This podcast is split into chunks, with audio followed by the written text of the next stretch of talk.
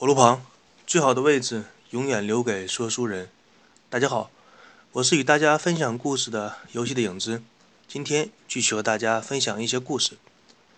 上回呢，我和大家说过腾讯和三六零这两家流氓公司。三六零呢，多少呢，在上一集跟大家介绍了一些。那么今天这一集呢，着重的给大家介绍一些腾讯这家公司的一些故事和发展背景。其实，对于每一个在中国上网的用户来说，或多或少都使用过腾讯的产品。无论是腾讯的什么什么管家，腾讯的 OICQ，腾讯的微信，腾讯的棋牌，腾讯的游戏，等等等等，或者是腾讯的虚拟货币 Q 币，都是不一而足，说明这家公司在中国的市场做的是非常的大。关于腾讯这家公司，曾经有网友调侃到说，这家公司是一直在山寨，从未被告倒。那么，是不是这样？大家自己理解。我想今天在这里想给大家说的是，我们去除掉它山寨的部分，我们先暂时不提，我们就分析一下这家公司是如何从消费者的口袋里面掏出钱。就这一点来说，他们算得上是互联网电商当中大师级的人物。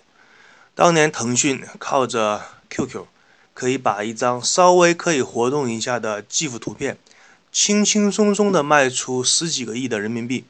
这里给小白听众解释一下，什么叫做 GIF 图片？就是说网络当中大家经常看到一个图片，它是会动的。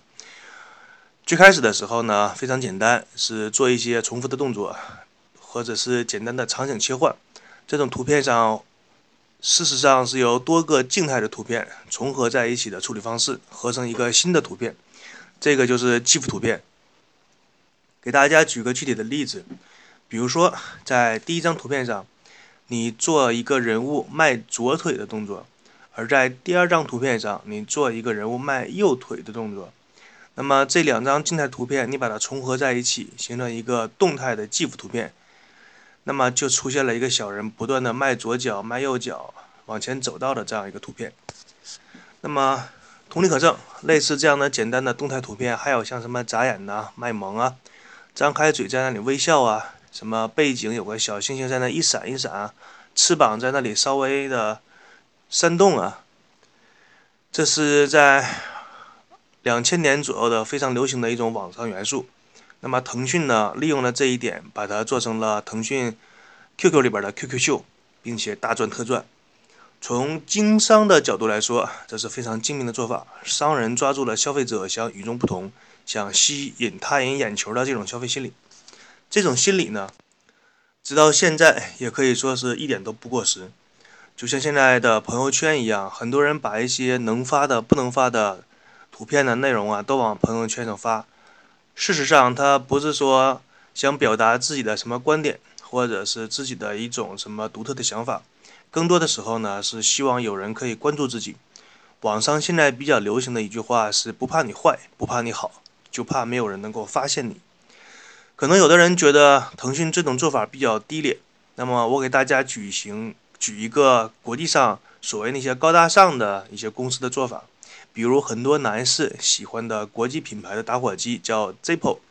国内的译名叫做自宝。对于男士来说，可能很多人他并不抽烟，但是他很喜欢这款火机。实际上能够做到这一点的产品并不多。它的本质是消费者来购买你的产品，并不是冲着你这款产品本身的功能性来购买的。能做到这一点的，可以说是非常了不起的产品。那么，抽烟的男士买这波火机，大家都可以理解。而那些不抽烟的男士为什么会选择这款打火机呢？这是长久以来被那些所谓的评论家和那些经商的商家经常讨论和研究的话题。有的人可能是觉得它全金属的构造非常的坚固耐用，并且它的设计简洁，符合工程设计学的原理。还有人呢觉得。这部打火机的身上，它的造型千变万化，它的图案非常的漂亮，吸引了很多年轻人的追捧。还有人说，这部打火机本身的设计非常的坚固耐用，并且可以挡住八级风的干扰，在非常大的强风作用下，依然可以起到引火的作用。要知道，这破火机当当初在世界大战当中就是美军的标配。那么，由于这破火机过于出名，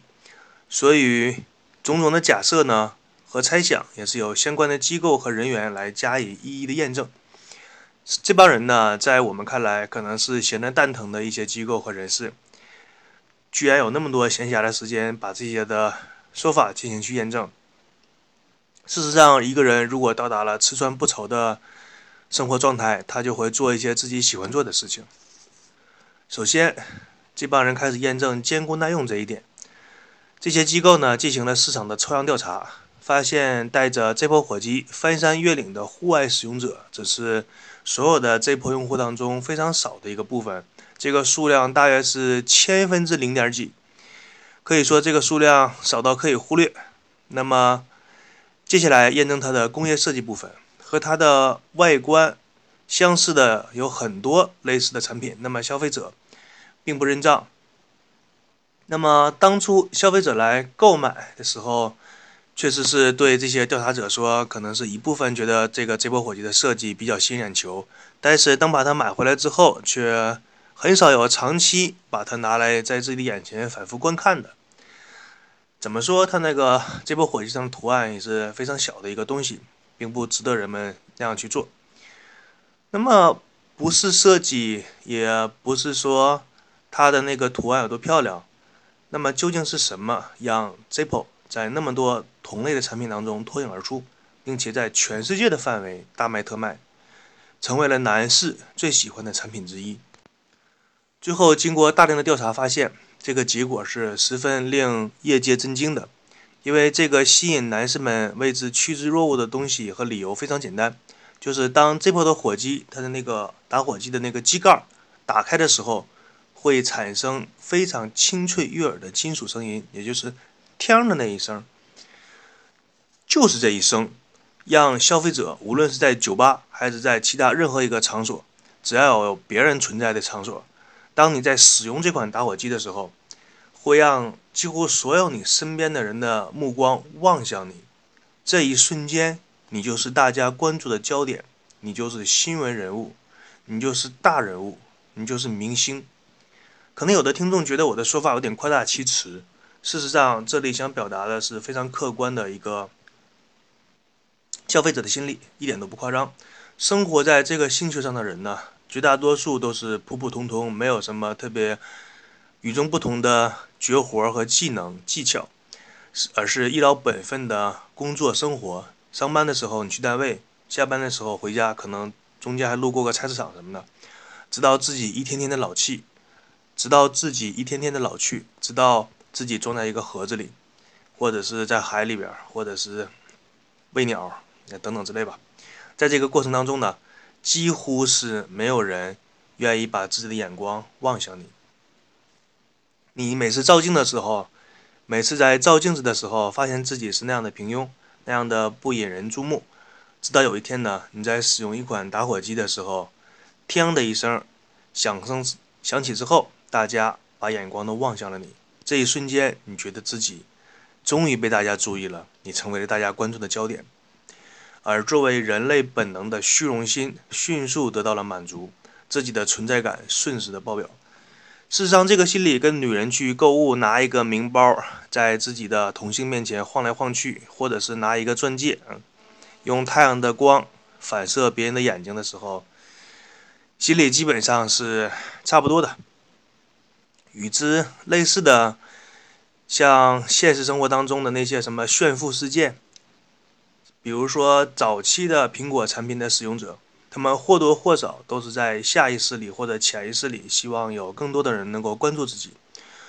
如果当他们使用的产品，身边的人全部都在用的话，他们可能就会换另外一款产品来使用，因为那款产品已经无法给他带来大大大家关注的目光那种效果了，因为所有人都在用了嘛，你并不独特。这也就解释了为什么从近些年来，苹果产品开始在我国卖的一年不如一年，甚至说苹果手机被称为街机。这里的街机当然不是指我们玩家所说的那种街机游戏厅，而是指大街上所有人都用的手机，叫做街机。现在在国内，就连那些土鳖企业家，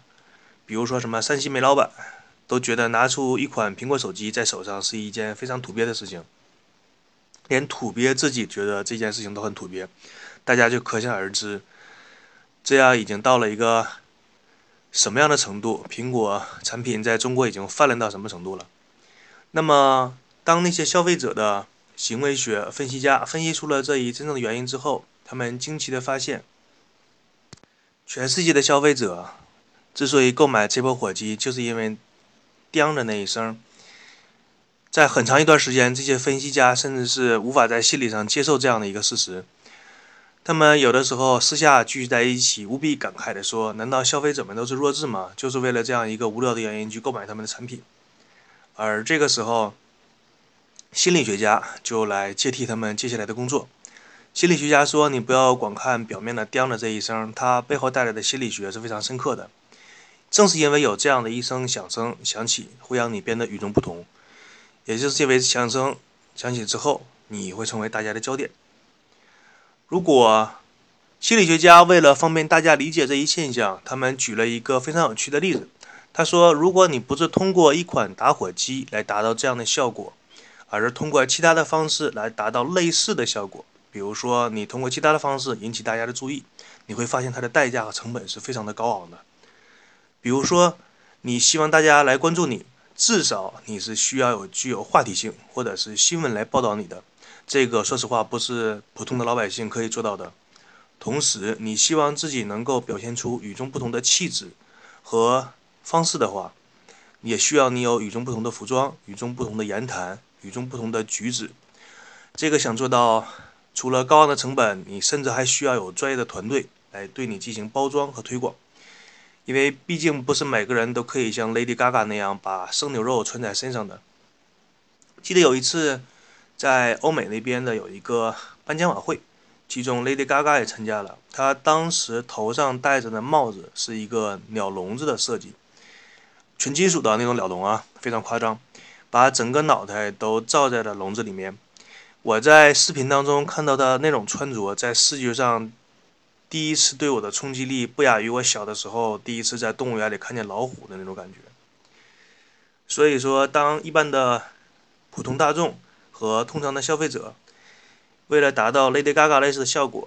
那么这个时候，尤其是男士，只需要你掏出钱来花个千八百块的买个打火机，然后作为国内来说呢，可能是你只需要花个十块八块的钱去买一个 QQ 秀。就可以达到同样类似的效果。这个时候呢，你说会不会有大量的消费者去为之买单呢？答案是肯定的，当然会有。腾讯呢，在 QQ 秀上进行大赚特赚之后，发现通过一些货币支付非常麻烦，于是他就破天荒的发明了一个虚拟货币。这个货币在腾讯的产品之间流动，它的名字就叫做 Q 币。其实回忆一下，当年腾讯的 QQ 秀火到什么程度，许多女孩愿意为之和你滚个床单什么的，你就可想而知这种诱惑力对人的本性有多大了。现在腾讯的 Q 币呢，几乎成为了中国境内的第一大的虚拟货币。在接下来的时间里呢，腾讯就以不可遏制的速度开始进行。所有互联网上的成功案例进行山寨模仿。凡是在互联网上能够吸引用户的那种东西，厂商做出来的产品、软件甚至是平台，腾讯就不遗余力的进行山寨和模仿。从最早期对联众这个棋牌的客户端，腾讯加加改改的打造出自己的 QQ 棋牌，到后来新浪。开通了自己的微博，腾讯开始山寨自己的 QQ 微博，甚至是起点这种意淫小说的网站，腾讯也是硬生生的插了一脚，成立起自己的逐浪文学网站。腾讯山寨过的互联网产品，大家如果感兴趣的话，可以查到至少是十多种，在这里我就不一一给大家列举了。关于腾讯这家公司呢，可以说它的经营者。相对来说是互联网行业当中比较精明的一群人。当互联网的浪潮来临的时候，他们赶上了这班车，及时的买了车票。而当政策有所变化的时候，他们又及时的把自己洗白，变成了中国最好的什么什么企业家，而不像快播那样的互联网公司，还处在原始积累的时候，用一些见不得光的手段。但是这个时候呢，大的方针政策已经不允许你这么做了。比如说什么净网行动开始，这个时候呢，快播已经从很多网友的收藏夹里面消失了。事实上，像快播那样做的互联网厂商，并不是只有快播一个，但是快播是非常具有代表性的一个。比如说最开始的 VeryCD 电驴，比如说现在一直大家还在用的迅雷。也都是有或多或少类似于像快播里边提供的那些内容，但是快播之所以它是被干掉，就是因为它没有在第一时间把自己洗白，公司没有转向。腾讯的一些高管呢，在一次自己的内部会议当中，曾经豪言壮语的说过，腾讯公司要做互联网的中国互联网的水和店，在国外呢，他想做到这一点。还很难吧，毕竟他流氓惯了，一旦不流氓起来，做做起事来就觉得碍手碍脚的。让每一个中国的网友呢，只要一上网就离不开自己的产品，而事实上，腾讯这些年也是一直朝着这个方向努力的。如果大家稍微留心一点的话，就会发现腾讯这些年几乎不怎么开发自己产品的游戏品牌了，而是做一个平台商，来为其他的游戏开发商，包括。为一些国际一线的大的游戏品牌做代理，其实对观众来说，可能眼球更加被聚光灯下面照射的歌星们所吸引和汇聚。